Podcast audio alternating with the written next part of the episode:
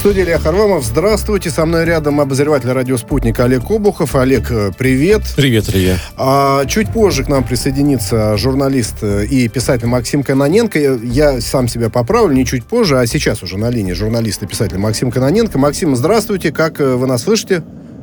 Здрасте, все хорошо. Привет, всем привет. Да, замечательно.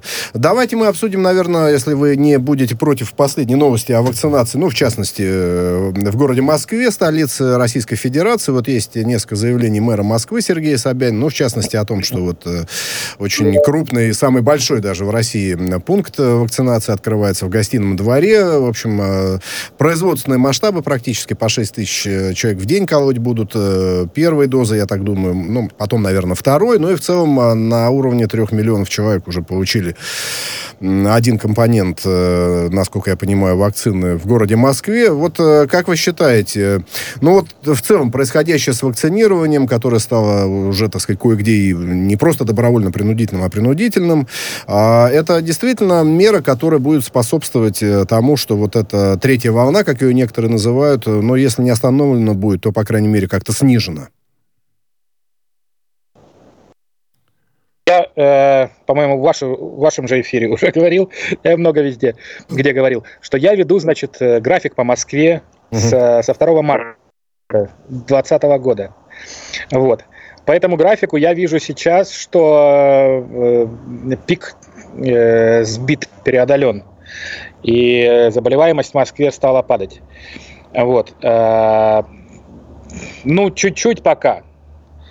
А, но если смотреть на график, вот у меня построена тут скользящая средняя на неделю, в общем, э, стала падать, и даже стала падать э, смертность, которая, это отложенная функция от заболеваемости, она ее догоняет. Но в общем и целом, если вот это вот э, нагнетание, которое было в последние две недели, Э, вот этого ужаса людей погнали на прививки и кого-то заставили э, вакцинироваться насильно, э, вполне возможно, что это некоторым образом остановило распространение. Хотя не очень понятно, да, как, потому что это всего первый укол, и кроме этого иммунитет должен вырабатываться какое-то время, и, и наоборот, все эти массовые вакцинации, они как бы вызывают довольно большие скопления людей, но тем не менее что-то позволяет мне надеяться, что Э, э, что пик преодолен. Это было вот, Максим, скажите, пожалуйста, да. все-таки, ну, действительно, принудительная вакцинация, это, в общем, вопрос э, такой сложный, да, его можно очень долго обсуждать, хотя, конечно... Нет, ну, сложного в этом вопросе нет. Послушайте, значит, я э, ни, ничего плохого в принудительной вакцинации не вижу. При советской власти всех людей принудительно вакцинировали, никто не вякал, не дергался. Но детей, детей, насколько я знаю, детей, детей в общем, получали детей, медотводы многие да. от вакцин. Э, Никто никаких медотводов не получал. Слушайте, забирали с уроков, медкабинет ввели и кололи. Mm. Ни, ни, никаких вопросов никто не задавал. Вот, Максим, я извините, помню, знаете, я вот, э, да-да-да, извините, пожалуйста, я просто вот о чем хочу спросить. Вот вы э, там графики выстраиваете заболеваемости в Москве. Вот все-таки, может быть, вам встречался какой-то такой очевидный и окончательный ответ специалистов, а, потому что речь идет о общественной безопасности, да, когда людей принуждают вакцинироваться. А вот есть ли четкий ответ специалистов, что вакцинированный человек не может быть э, переносчиком вируса? То есть он абсолютно безопасен как носитель. Вот я просто мне не попадалось, может быть, у вас есть такая информация?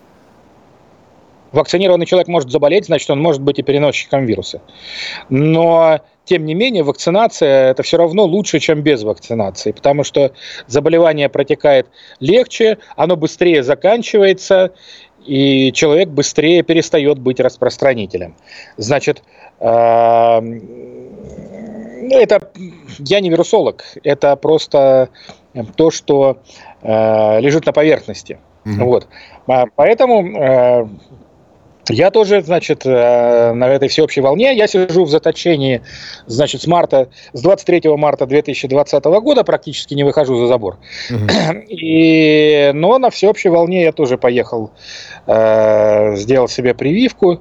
Мне понравилась организация того, как это было сделано в поликлинике вот поселка Московский, или он теперь город называется, города Московский. Вот. Эм, все вполне себе э, культурно, безопасно и быстро. Да, Максим, а вам, Максим. А вам хочется выходить уже за периметр э, после такого срока? Знаете, мне вспоминается великий роман «Женщина в песках» Кобуабы, японского писателя выдающегося, когда уже в какой-то момент и не хочется выходить из заточения. Да, это, знаете, это на самом деле... Я очень легкомысленно относился, э, когда все начиналось, и говорил, что через год никто не вспомнит обо всей этой истории. А, но я сейчас я э, осознаю, что это действует на меня совершенно деструктивным образом. Я реально не хочу выходить за забор. И э, а скоро, боюсь, с кровати не захочу вставать. То есть ну это... Э, Нет, ну это уже, да, это уже э, перебор. Да, Максим, Максим, вот, тем не менее, в соцсетях э, достаточно серьезные баталии разворачиваются, даже несмотря на то, что говорится о том, что вот благодаря тому, что вакцинируются москвичи, россияне, пики, как вы говорите, начинают по нисходящей двигаться. Но... Это в Москве, только в Москве. Москве, в Москве только в а, Москве. А вот антиприемщиков все равно остается много, и они очень, знаете, так иногда даже очень э, настроены так враждебно по отношению даже к тем, кто вакцинировался. Вот что им можно, что им Нет, можно ну, сказать? Нет, ну на них давление, да, и, так сказать, как бы они испытывают давление. А, они говорят о том, что это мое тело, мое здоровье, я боюсь за свою жизнь, свое здоровье, в общем, э, вправе распоряжаться, соблюдая все меры безопасности, вправе распоряжаться своим телом. То есть вот такая аргументация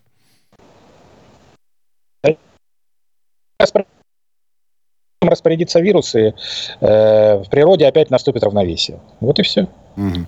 Я э, отношусь э, э собственно, к людям, которые не хотят делать прививку, я отношусь равнодушно. Я отношусь э, плохо к людям, которые это свое нежелание транслируют на других людей. Вроде там депутата Мосгордумы Екатерины Ингалычевой, которая уже, по-моему, с ума сошла на этой почве. И вот Э, людей, которые э, э, заводят толпу, никто никогда нигде не любил. Ну, понятно. Максим, еще можно вот еще в заключение, в завершении этой темы такой под вопрос, как бы, да, о том, а, собственно, как работодатели себя ведут, чтобы людей склонить э, к вакцинации, да, то есть там порядка 40% никак не стимулируют сотрудников, а треть все-таки выписывает премии, там какие-то призы разыгрывают, выходные дополнительные дают. Кстати говоря, это отдельный вопрос, очень интересный, мне кажется, да, потому что для многих проходит э, вакцинация не безболезненно, да, люди как бы есть температура или лежат и по несколько дней, а при этом, э, я так понимаю, законодательно никак не отрегулирована, не, отрегули, не отрегулирована их деятельность. Что им делать, когда они себя плохо чувствуют после вакцинации? Да? Что им больничные брать? Или каким образом? А может быть, им стоит всем э, действительно несколько оплачиваемых дней давать? Вот это такая вещь, отданная на откуп работодателям. То есть вот, э, вот как вы считаете, это покупка лояльности или это действительно эффективный механизм? Если мы говорим про федеральные власти, то федеральные власти, они просто слили вот эту волну. Они вот этот всплеск заболеваемости, они тупо слили. И э, лояльность э, людей, я не знаю, как они будут покупать лояльность. У них выборы на носу. А, а власть показывает э, свою абсолютную импотентность э, перед тем, что происходит. Значит, э, везде где-то дергает. Слава богу, у нас Собянин есть, а, который дергается. А, и в каких-то регионах тоже еще люди дергаются. Да, наверное, это на каким на, на региональном уровне как-то можно решать, договариваться с работодателями, с крупными, с очень крупными, чтобы они как-то э, закрывали глаза на то, что люди там 2-3 дня не ходят на работу. Вот. Э, но в отличие от э, того, что было э, весной 2020 года, Угу. Сейчас федеральные власти абсолютно самоустранились, хотя ситуация гораздо хуже. Значит, вот еще какая тема. Смотрите, она экономическая уже.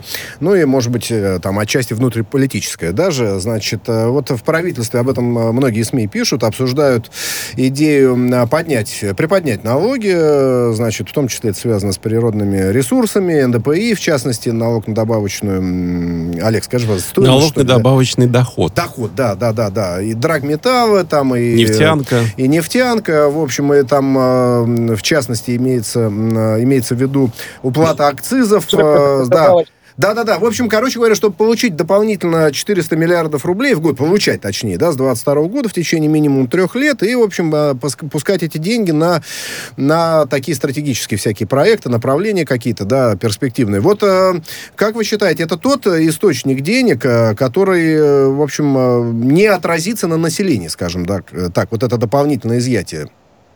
Отразится, конечно. Там э, в списке есть повышение э, НДФЛ для, там написано, для богатых людей. Угу. А кто у нас богатые, богатые люди, кстати? Это от какой планки богатые... считать? Ну, сейчас у нас повышенный НДФЛ взимается с людей, которые зарабатывают больше 5 миллионов рублей в год. Значит, э, я понимаю, конечно, что смеяться над этой цифрой неприлично в стране, где медианная зарплата там 30 тысяч рублей или даже меньше. Угу. Вот. Э, но, тем не менее, значит, э, налоги все равно будут повышаться, потому что больше деньги брать неоткуда. И здесь я... Что такое добав... добавочный доход? Понимаете? Вот есть доход, а к нему еще какой-то добавочный. То есть везде какая-то рамка. И мы все время сидим вот в этой парадигме э, социалистической. Не только мы, кстати, весь мир в ней сидит. Э, либеральной, чисто либеральной модели нигде давно нет. Значит, и правительство решает, что вот этот вот конкретный капиталист, там, металлург какой-нибудь, Лисин типа, воспользовавшись конъюнктурой рынка, заработал больше, чем он зарабатывал там несколько лет назад, когда на рынке черных металлов был провал. И поэтому с него эти, значит, деньги надо снять, а то слишком жирно ему будет. Слушайте, ну, я считаю, значит, я человек в душе, э, во мне борется вот э, эти все вещи. Я понимаю, конечно, что государству нужно э, э, пополнять э, Бюджет. Э, как, там свои кубышки, бюджеты там и прочее. И я понимаю, что, конечно, Владимиру Сергеевичу Лисину, ну, ему уже, ну, не, ну класть некуда эти деньги. Вот. Но все равно, это же и он заработал. Ну да. Просто... А, ну, это условный, конечно, условный Лисин, неважно там. Какой-нибудь нефтяник заработал. Но, с другой стороны, мы, мы начинаем все время в какую-то рекурсию входить. Вот он э, заработал, но, с другой стороны, ему же дали эту нефть нефтяную компанию когда-то там в 90-х, или этот металлургический комбинат. Вот. И с этой точки зрения он как бы всем нам должен всю жизнь. Он же не сам его построил с нуля. И вот эта вот постоянная внутренняя борьба, э, из которой всегда победителем у меня выходит все-таки, наверное, э, левак. Вот у меня внутри там борется, да, левак или такой ультралиберал правый. Э, потому что, ну, давайте все-таки соберем денег, пусть люди хоть больше получают. Ну, ну как это так, что медианная зарплата у нас 30 тысяч? Ну, да. Нет, Максим, не... тут, понимаете, я просто, вот, извините, ну, банально скажу, но очевидно, что вряд ли вот эти дополнительные деньги, которые государство потребует, э, в том числе с нефтянки, с прочего бизнеса, топ-менеджеры достанут из своих кубышек, да, это, скорее всего, ляжет в цену конечного товара, и это отразится уже, собственно, на всех, да. Ну, вот, э, вот какой риск, что этим закончится. Да, есть и такой риск. А еще есть риск, что эти собранные налоги э, пойдут на какую-нибудь очередную бессмысленную стройку, э, которая никому не нужна. Вот. Много-много-много рисков, но я не в правительстве сижу, и мне как бы здесь э, э, предметно трудно рассуждать. Я, конечно, против повышения налогов. Максим, как любой нормальный здесь, человек. Здесь еще, знаете, опасность, э, по-моему, какая э, может появиться. Бизнес начнет потихонечку в серую, в черную зону уходить, э, чтобы вот эти повышенные налоги не платить. Потому что, ну, одно время Россия постоянно боролась за то, чтобы обелить бизнес. Вроде бы все прислушались и к этому все стремились, и так на этот уровень вышли. А теперь начинают загонять обратно, ну, не знаю куда. Под ковер, да.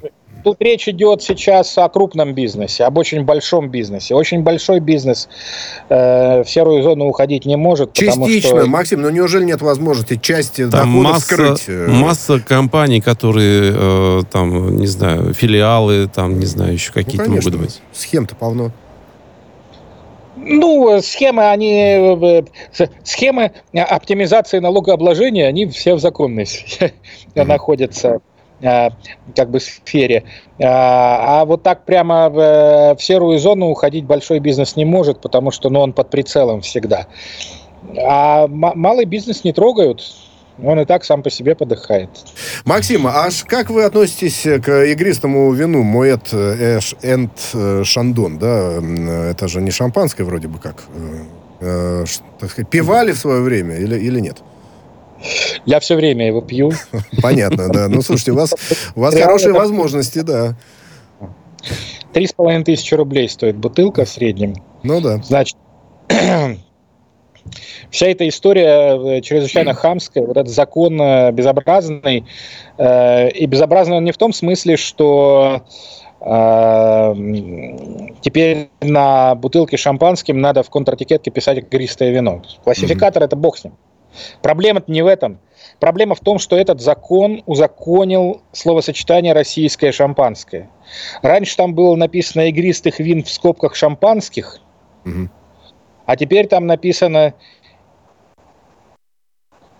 игристых вин, и шампанское, как-то так. Ну да. И возмущение французов, я так понимаю, оно вызвано именно вот этим. Потому что никакого российского шампанского быть не может. А вообще чем, Шампанское... чем это вызвано, вот такой закон? Да, ну понятно, провинция Шампань, то же самое с коньяком же можно провернуть, да, значит, да. Э, да. А, ровно да. такая зеркальная история. А вот э, на ваш взгляд мотивация какова? Ну понятно, что Россия будет продолжать поддерживать российских виноделов, об, об этом и в Кремле заявляют. Это замечательно, и раньше поддерживали. Но, в общем, это такая очевидная вещь с, с этим словом шампанское. Почему она вот а, в таком контексте контексте вдруг всплывая, в общем, такую реакцию в результате международную получила? Я думаю, я думаю, что это просто э, идиотская ошибка, это глупость. Потому что известные производители э, э, игристого вина в нашей стране, да, там Абрау Дюрсо, какой-нибудь Новый Свет, угу. э, они не используют слово шампанское. Значит, а, произв... а вот этот вот шмурдяк, значит, который называется там российское шампанское, его производят э, какие-то там э, тысячи э, вот этих вот заводов, которые работают по изобретенной при советской власти технологии беспрерывного производства по стране. Ну, не тысячи там, но их не один. Вот. Угу. И вряд ли у этих заводов есть такая лапа, которая бы смогла пролоббировать вот такое изменение. Поэтому мне кажется, что это просто э, люди, которые писали закон, они вот э, что-то ступили. Ну да. А вот э, скажите, Максим, вот э, любопытно, собственно говоря, реакция самой этой э, фирмы, да, значит, Моет Хеннесси, которая, в общем, вроде бы согласилась с этими правилами игры. Да, сейчас приостановлены поставки, но когда они там, видимо, этикетки как-то, да, перевыпустят. Олег, ну, скорее всего, понимаю, да, да, об этом речь идет. Перевыпустят этикетки, там напишут а игри, игристое вино Моэта Шандон и продолжат поставки. То есть это просто вопрос для них денег, да, не хотят терять хоть и небольшой, но все-таки рынок. А где же какая-то гордость за свой бренд э, и, и, в общем, все вот эти мотивы? Как-то их не видно? Не-не-не, вы, вы, видимо, пришли на эфир раньше, чем пришли последние новости. А, наверное, потому да. Что, так, а что же... Э, э, потому что э, компания Майот Хеннесси, головной офис французский, Э, подтвердил ТАСС, что они не будут поставлять шампанское Да-да, нет, это у меня есть. Вот нет, там просто говорится о том, что нет, временно приостанавливают Максим, поставки нет, шампанского конечно, в Россию из-за нового закона. Совершенно верно. У меня есть эта новость, э, да, из-за нового закона, но... Но там говорят, что когда они там все у себя изменят, э, у себя на фирме, они продолжат поставлять уже под другой этикеткой. Вот в чем история-то. Нет, такого не говорится. Значит, была новость, сначала была новость о том, что э, российский офис, дистрибьютор, написал это открытое письмо. Потом была новость о том, что э, Майот Хеннесси будет поставлять шампанское принимает это правило игры, что писать на нем там игристое на контр-этикетке. Угу. А потом была еще одна новость, что головной офис, после того, как Еврокомиссия сказала, что этот, значит, закон ей не нравится, а, вот, я такое... как бы попал там э, с прибором на Еврокомиссию, но тем не менее вот она сказала. После этого, значит, головной офис Майот и Хеннесси сказал, что они не будут поставлять э, шампанское в Россию э, пока они там думают. И вполне возможно, что не только Майот Хеннесси слетит, а слетят все.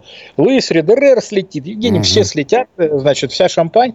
Просто из принципа, потому что это хамский закон. Потому что не может быть никакого российского шампанского, а теперь это написано в российском ну, законодательстве. это странно, да. Вот, Ради... извините, Максим, извините, ради бога. Да, А, вот просто я зачитаю одну из новостей. Позже Майет э, Хеннесси согласилась маркировать товар по новым правилам российского законодательства, пообещав, что поставки возобновятся после внесения корректировок.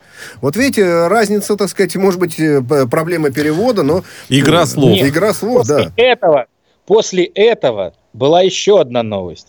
Головной офис Майот Хеннесси подтвердил, что в связи с новым законом компания останавливает временно. поставки. Временно, в том-то и дело, что временно приостанавливает.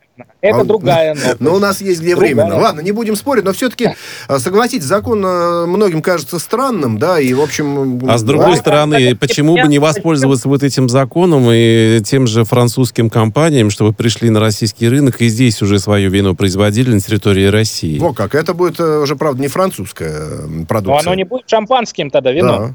Да. Что шампанское вино это вино, которое изготовлено в шампане. Ну, на России Слушайте, же мож... на территории России можно игристое вино называть шампанским, судя по новому закону. Нет, ну да, да, ну можно. Ну, по новому закону, да. И Но, Мерседес Жигулями можно значит, назвать. Это, это, эта проблема же была всегда. И французы не раз уже по этому поводу, значит, возбуждались про коньяк, про, как вы справедливо заметили, про шампанское. Но закрывали глаза, как-то все это устоялось и утряслось. Зачем было опять лезть туда и снова провоцировать? Вот это вот абсолютно да. непонятно, совершенно. Будем Я разбираться. понимаю, что вот эти проблемы, э, которые у меня вызывают там, глубокое возмущение, они тем самым людям, у которых медианная зарплата 30 тысяч рублей в месяц, они глубоко плоско параллельны. И ну, они да. считают шампанским, значит, э, вот то, что называется российским шампанским и советским шампанским, потому что настоящее никогда не пили. Вот. Но, тем не менее, я все равно не понимаю, нахрена вот было туда лезть? Вот.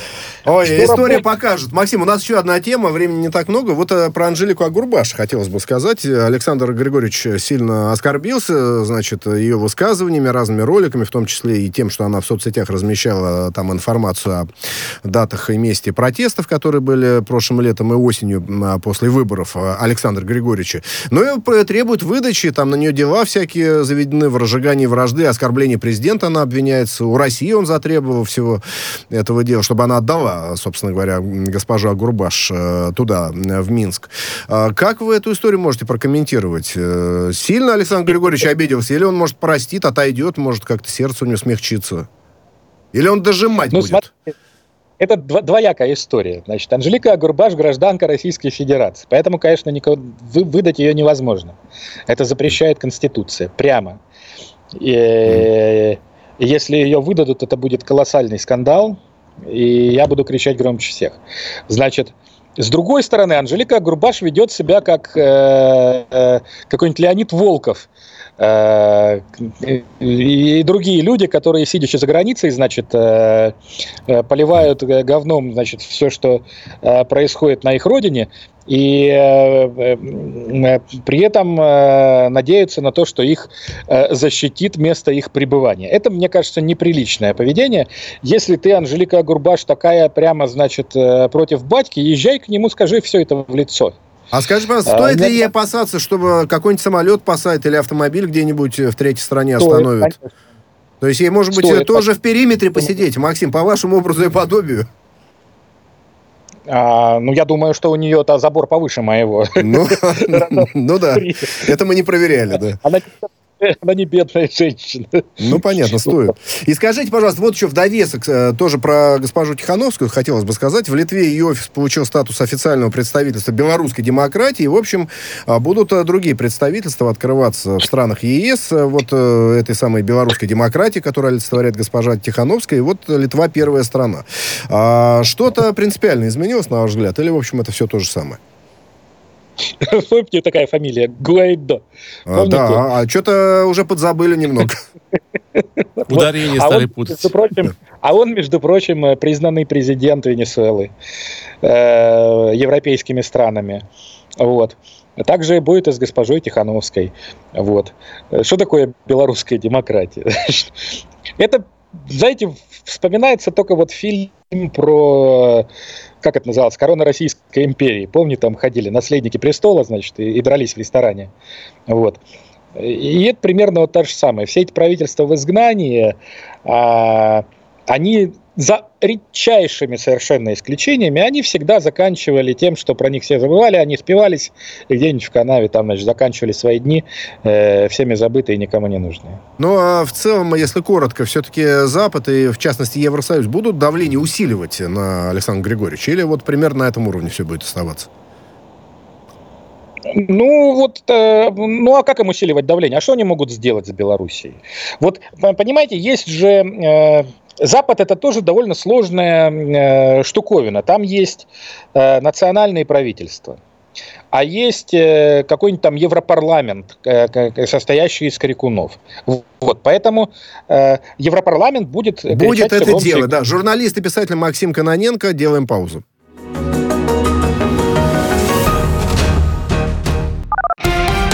Радио «Спутник». Новости студии Дмитрий Михеев. Здравствуйте. Взрывчатку бросили в офис ЛГБТ организации Тбилиси Прайд. Эм, спутник э, Грузия сообщает, что в здании также находились представители других НПО и журналисты. Неизвестные ли кинули бомбу во двор здания.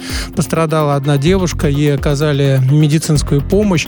Сегодня также в Тбилиси отменили марш ЛГБТ. Грузинский премьер Гарибашвили заявил, что он является угрозой для граждан гражданского противостояния. Противники марша напали на журналистов. Протестующие обвинили СМИ в поддержке разврата. Пострадали 15 журналистов, из них пятеро госпитализированы. Альянс ОПЕК Плюс решил сегодня не проводить заседание. Новая дата пока еще не назначена. Ранее источник в одной из делегаций сообщал, э, что обсуждается кулуарно судьба соглашения об ограничении добычи нефти. При этом заседания Альянса 1 и 2 июля были безрезультатные. Источник РИА Новости ранее в понедельник э, сообщил, что за выходные Альянсу так и не удалось разрешить разногласия. От коронавируса умерла теща э, президента Таджикистана Рахмона. Источник э, сообщил агентству «Спутник», что Узбекби Асадулаева была сегодня госпитализирована в тяжелом состоянии и находилась на ИВЛ другим темам. Литовская армия поможет бороться с нелегальными мигрантами. МВД уже не справляется и хочет задействовать военных. Их будут привлекать, чтобы э, спокойнее себя чувствовали люди, рядом с которыми расселяют приезжих. Ранее в стране ввели режим ЧС из-за возросшего потока мигрантов через белорусскую границу. Речь идет о беженцах из Ирака, Сирии и других э, стран. Литва расселяет их в палаточные крупных городках. Магазин Puma разгромили в Киеве. Причиной этого стало сотрудничество немецкого бренда с украинским музыкантом Иваном Дорном. Националисты были недовольны, что он много выступает в России. Опубликовавший видео радикал Сергей Стерненко заявил, что какие-то хорошие люди э, провели художественную акцию возле магазина В Киеве.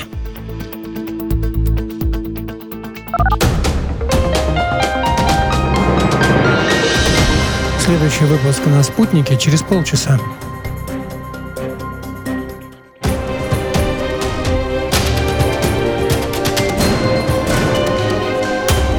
Радио «Спутник».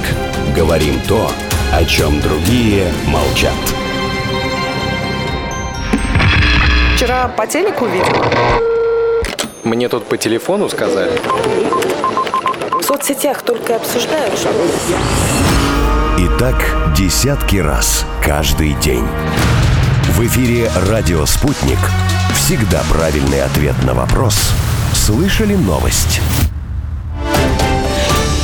Подкаст «Слышали новости». Студия Илья Харламов и Олег Обухов. По скайпу журналист э, и писатель Максим Каноненко. Еще раз здравствуйте, коллеги. Здравствуйте. А вот э, какая тут история. Да, есть э, такая организация «Репортеры без границ». В середине 80-х годов во Франции создана. Ну и, в общем, она занимается, как декларируется в уставных документах, э, в документах «Репортеры без границ», в общем, свободой слова, да, и притеснениями журналистов. Ну и, в общем, э, выпустила организация э, рейтинг, или скорее список даже, да, врагов свободы прессы. Ну и туда попали и российские президенты, Александр Григорьевич, э, упомянутый нами, и премьер-министр Венгрии Виктор Орбан. К нему действительно много претензий было, скажем, от Брюсселя, да, от, организа... от структуры Евросоюза, Рамзан Кадыров и так далее, и так далее. Си Цзиньпин, и Тай... Реджеп Тайп Эрдоган э, и прочие замечательные руководители стран и организаций разных. Но глава Союза журналистов России Владимир Соловьев считает, что надо как бы иронично воспринимать эти слова, потому что организация не совсем понятная, не совсем прозрачная, и кто ее финансирует, до сих пор э, не ясно. А что вы можете сказать, э, Максим, о репортерах без границ? Вот как-то сталкивались с ее деятельностью? Может быть, что-то знаете особое? Да, да, да нет, ну таких организаций. Мне просто здесь рассмешило то, что председатель Союза журналистов России э, э призывает не обращать внимания на репортеров без границ, потому что они бессмысленны. И это говорит руководитель куда как более бессмысленной организации. Вот. Что из журналистов России, это вообще непонятно что. Вот. Значит, э Таких организаций довольно много, э, которые созданы какими-то там э, неправительственными или правительственными фондами.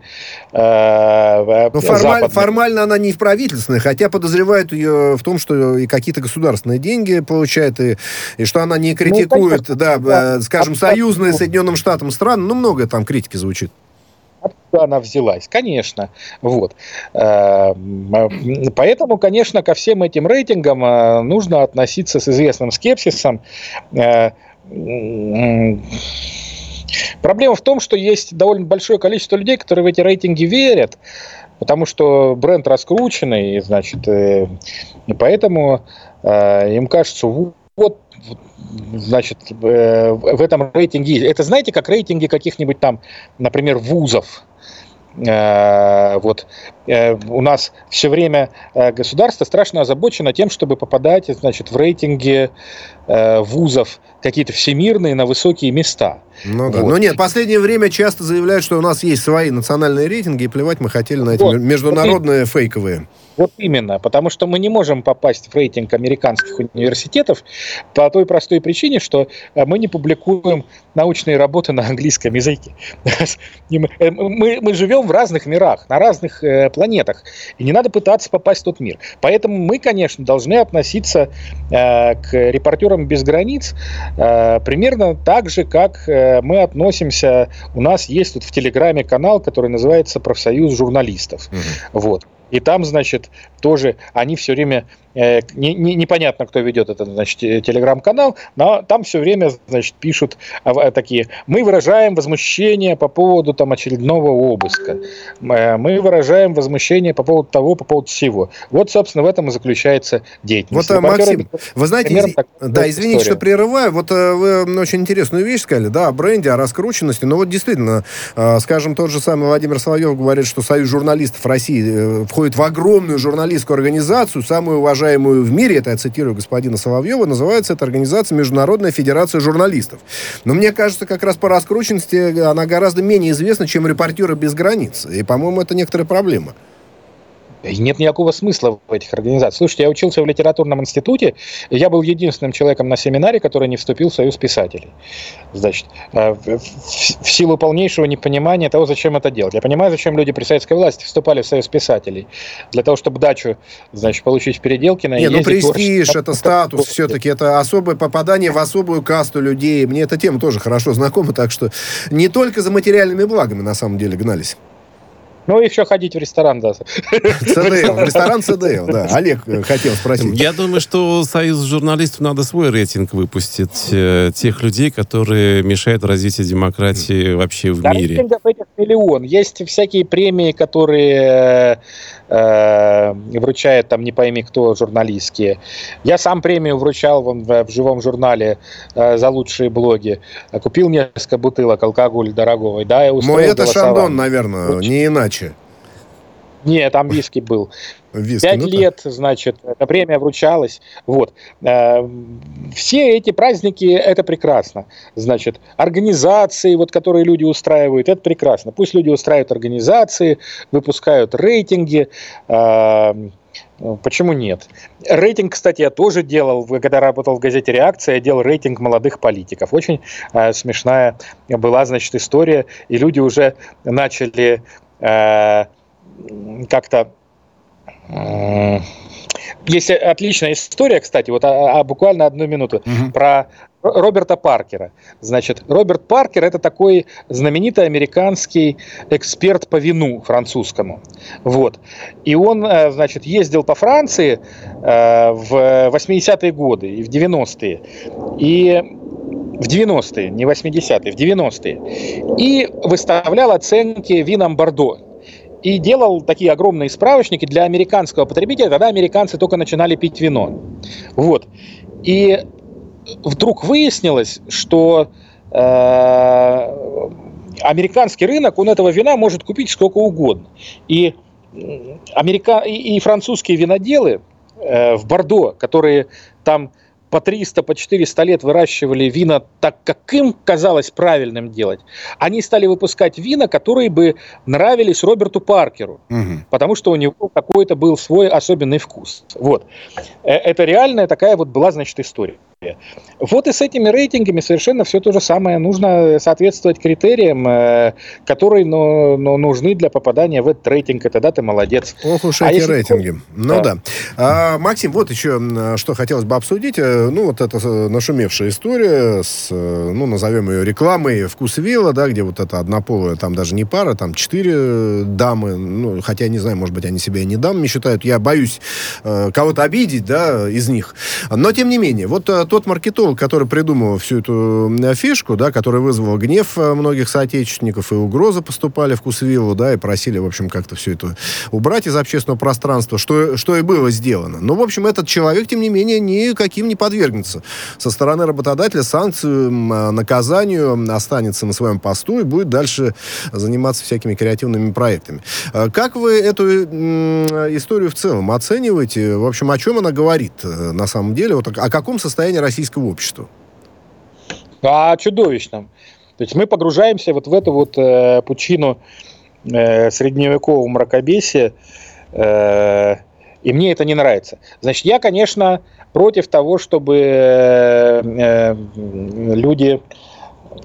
Здесь, опять же, понимаете, я опять же нахожусь в очень сложной ситуации. То есть я, с одной стороны, говорю, слушайте, ну что плохого, вот, ну, там симпатичные какие-то девки сидят, и вот они там вместе живут. В чем проблема? Делятся а рецептами мне... семейного счастья, как и называлась статья. Да, да. рецепты семейного счастья. А угу. проблема мне объясняют в том, что вот сейчас там сидят эти девки, а потом твоему ребенку, значит, скажут, что ему надо пол поменять пройдет время. И мне, честно говоря, противостоять этим аргументам довольно сложно, потому что я вижу, что и так действительно происходит в Великобритании, еще там где-то.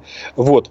И э, то есть, с одной стороны, мне ужасно неприятна вся эта история, потому что э, вот э, буквально такие оскалившиеся э, люди, у которых слюна изо рта течет, значит, напали на всю эту Э, совершенно невинную статью. Э, с другой стороны, как бы мне тоже не хочется, чтобы э, у нас дети пол меняли. Ну нет, размывание традиционных, угроза размывания традиционных ценностей, извините за высокопарный штиль, как э, Тредяковский говорил, она же тоже существует, ее же никто не отменял на самом деле. То есть, с одной стороны, толерантность, с другой стороны, есть какие-то базовые вещи. И вот сложно найти какое-то гармоничное да. взаимоотношение между ними, да, то есть вот какой-то баланс. Где, где, да, и у нас, понимаете, в, в попытках защитить эти ценности у нас принимается закон о э, значит, пропаганде гомосексуализма среди детей, и под эту пропаганду уже подпадает любое упоминание о существовании значит, э, нетрадиционной сексуальной ориентации. И и в России так и должно быть, потому что ну, в России э, любой закон всегда оборачивается тем, что ты должен под этот закон отчитаться о правоприменении. Вот. И, и как здесь соблюсти баланс, я не знаю. Я, мне 50 лет, я уже довольно давно живу в этой стране, и я привык мириться с ее такими вот... Это жесткая довольно страна, Э, я привык мириться с этими ее особенностями. Мне жалко э, вкусвил в этой ситуации. Угу. Я на их стороне. Ну, а вот Максим, Максим, извините, пожалуйста, полминутки осталось. А допускаете ли вы лет через 10-20 проведение, э, я не знаю, гей-парад? Это никого не оскорбляет? Ну, вот такого вот мероприятия на я, площади какого-нибудь города крупного. Нет, я, я против гей-парадов. Я не хочу, чтобы мне это совали в морду. Вот эти люди существуют, и они ничем не хуже нас. Но я не хочу, чтобы мне это совали в лицо.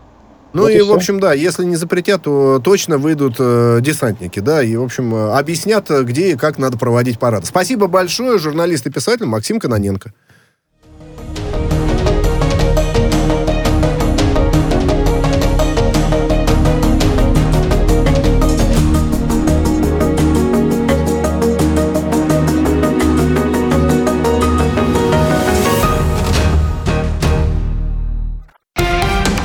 Радио «Спутник».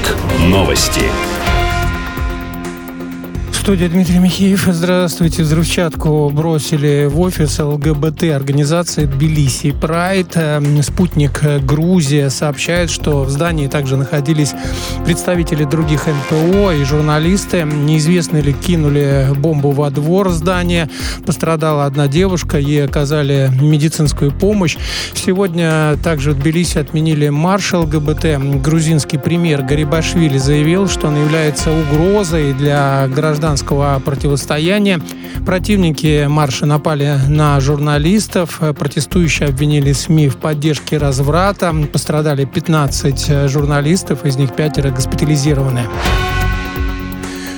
Альянс ОПЕК Плюс решил сегодня не проводить заседание. Новая дата пока еще не назначена.